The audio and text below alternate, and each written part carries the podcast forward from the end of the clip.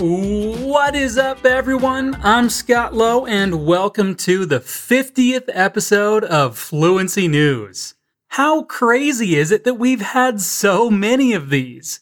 If you have been here since the beginning, that's awesome. Congratulations! And if you're joining us for the first time today, don't worry. It's also awesome that you're listening in for the first time on such an important episode. Before we dive into today's stories, let me just remind you to head over to our content portal, fluencytv.com, to have access to a ton of free content in all the languages Fluency Academy currently teaches. There, you'll also find the transcript and sources to this episode, so be sure to check it out. Now, let's jump into the news. Our first story today is a little wild and something that could have come from a Hollywood movie. Armed robbers hit several banks in a small city in Brazil on Monday, using locals as human shields, setting cars on fire, leaving a trail of explosive devices, and shooting at police. That absolutely sounds like something from a movie, but it really happened. More than 20 heavily armed men using 10 cars carried out the brazen and elaborate attack at around midnight in Araçatuba, a city in the interior of São Paulo state. Alvaro Camilo, the executive secretary of the state's military police, shared the details in a statement. After targeting three different banks, as the criminals made their getaway, they strapped hostages to their cars as human shields and burned vehicles, while leaving a trail of explosive booby traps across the city. They used drones to monitor the streets as they entered the city, hit the banks, and made their getaway, the statement said.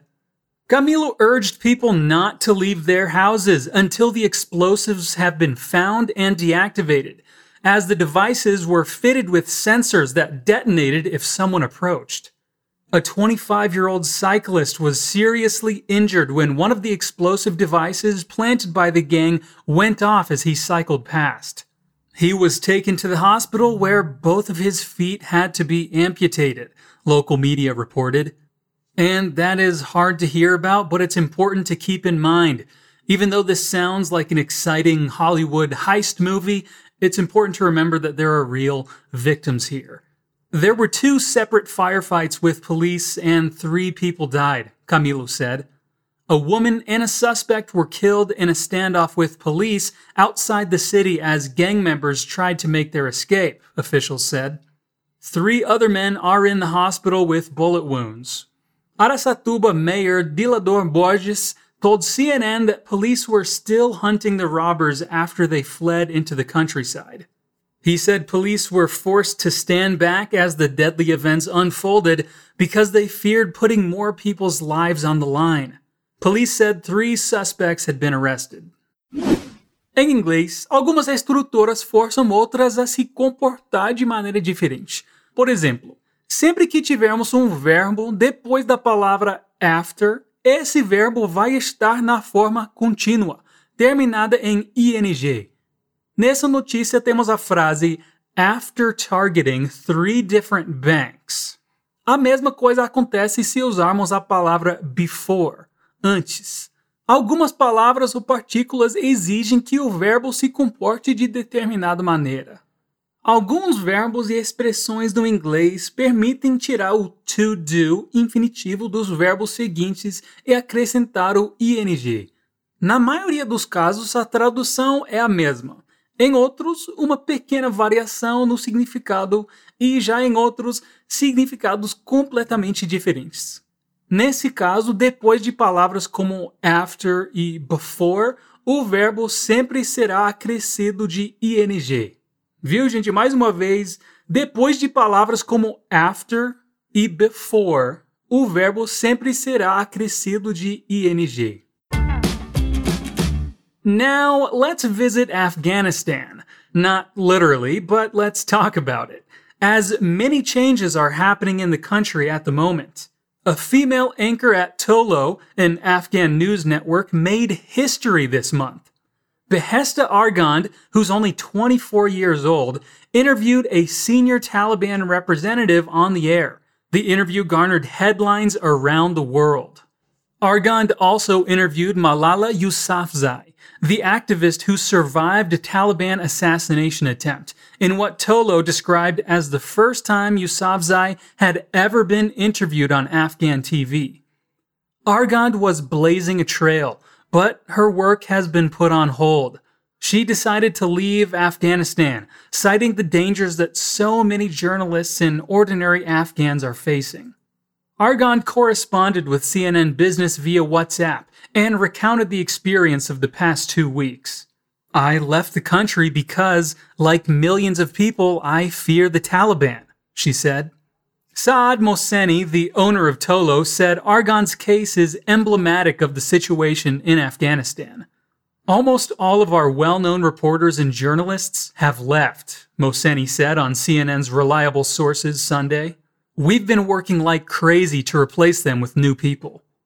Argand's August 17th interview with the Taliban was the first time in Afghanistan's history that a Taliban representative appeared live in a TV studio sitting across from a female presenter. Mohseni said in a column for the Washington Post, asserting that the Taliban was trying to present a moderate face to the world. Argand said the interview was difficult, but I did it for Afghan women. I told myself, one of us must start. If we stay in our houses or don't go to our offices, they will say the ladies don't want to work. But I said to myself, start working, Argand said. And I said to the Taliban member, we want our rights. We want to work. We want, we must be in society. This is our right. With each passing day came new accounts of Taliban intimidation targeting the news media. Two days after interviewing Yousafzai, Argand reached out to the activist for help. On Tuesday, she boarded a Qatar Air Force evacuation flight along with several family members. She said she hopes to return. If the Taliban do what they said, what they promised, and the situation becomes better, and I know I am safe and there is no threat for me, I will go back to my country and I will work for my country, for my people. At the same time, a video of a television anchor surrounded by armed Taliban fighters is being widely shared on social media. The 42 second clip, shared on Twitter by BBC reporter Kian Sharifi and Iranian journalist and activist Masih Alinejad, shows the host of a political debate program reading a statement from the Taliban, as well as at least eight Taliban fighters. With armed Taliban fighters standing behind him, the presenter of Afghan TV's Peace Studio political debate program says the Islamic Emirate, Taliban's preferred name, wants the public to cooperate with it and should not be afraid, Sharifi tweeted. Sharifi said in another tweet the program is called Pardaz, and that later the presenter interviewed a Taliban fighter who presumably outranks the rest of the lot in the studio. This is surreal. Taliban militants are posing behind this visibly petrified TV host with guns and making him to say that people of Afghanistan shouldn't be scared of the Islamic Emirate. Taliban itself is synonymous with fear in the minds of millions. This is just another proof, tweeted Alinejad. All stories coming from the country at the moment are still developing, and we'll have to wait and see what happens after the deadline set by US President Biden for American troops to vacate the country passes. A expressão blazing a trail pode ser traduzida para abrindo caminho, pode ter um sentido mais literal, de criar uma trilha, abrir caminho em uma mata, por exemplo. Ou como aqui no sentido de ser o primeiro ou um dos primeiros a fazer algo. Ser pioneiro ou inovador em algo.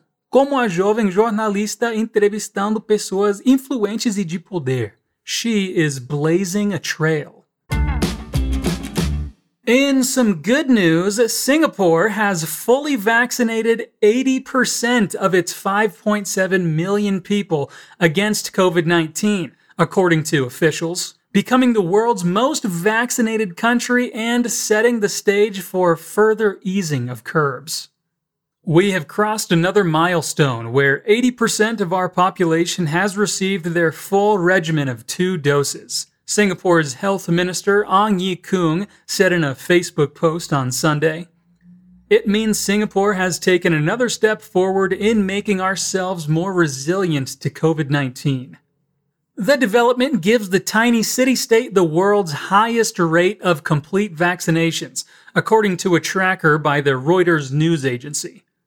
Other countries that have high vaccination rates include the United Arab Emirates, Uruguay, and Chile, which have fully inoculated more than 70% of their populations. Singapore, which began its vaccination campaign in January, relied mostly on the jabs developed by Pfizer BioNTech and Moderna. Earlier in August, Ong, the health minister, said if Singapore can continue to keep the number of severe cases and illnesses under control and our healthcare capacity is not overly stretched, then the country will further open up its economy and allow social activities and quarantine free travel to resume. Our lives will be more normal and our livelihoods will be better protected, he said. Ong, along with two other cabinet ministers, described what the new normal would look like in an article in the Straits Times in June.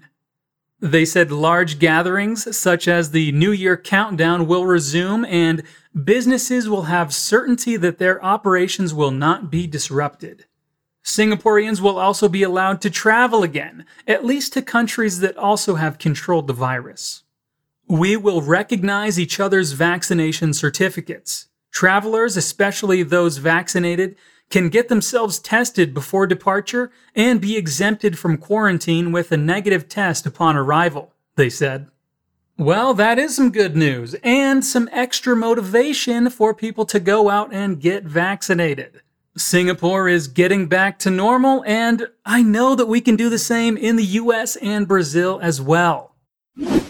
A palavra which pode ter algumas traduções diferentes mas o uso dela costuma ser bem direto. Ela é comumente usada com o mesmo significado de that e who. Essas são palavras que podem ser usadas para fazer referência a algo que já foi dito, para evitar repetição. A diferença entre as palavras dependerá se estamos falando de uma coisa ou de uma pessoa. That e which são utilizados para nos referirmos a coisas, e who a pessoas. Como nessa história estamos falando de um país e das ações dele, usamos which. Which é mais formal do que that, e por isso mais usado em notícias e textos formais. And that's it for today's episode, folks. Se você quer melhorar o seu nível de inglês, espanhol, francês, italiano, alemão ou japonês, estudando com os nossos super professores, você pode se inscrever na nossa lista de espera. Assim você vai ter uma chance ainda melhor de conseguir uma vaga quando a gente abrir uma nova turma.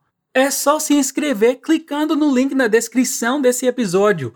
Leva uns 15 segundinhos. E é claro, se você conhecer mais alguém que queira aprender um novo idioma, mande o link para eles também. And don't forget to check out fluencytv.com for more content and come around next week for a brand new episode of Fluency News.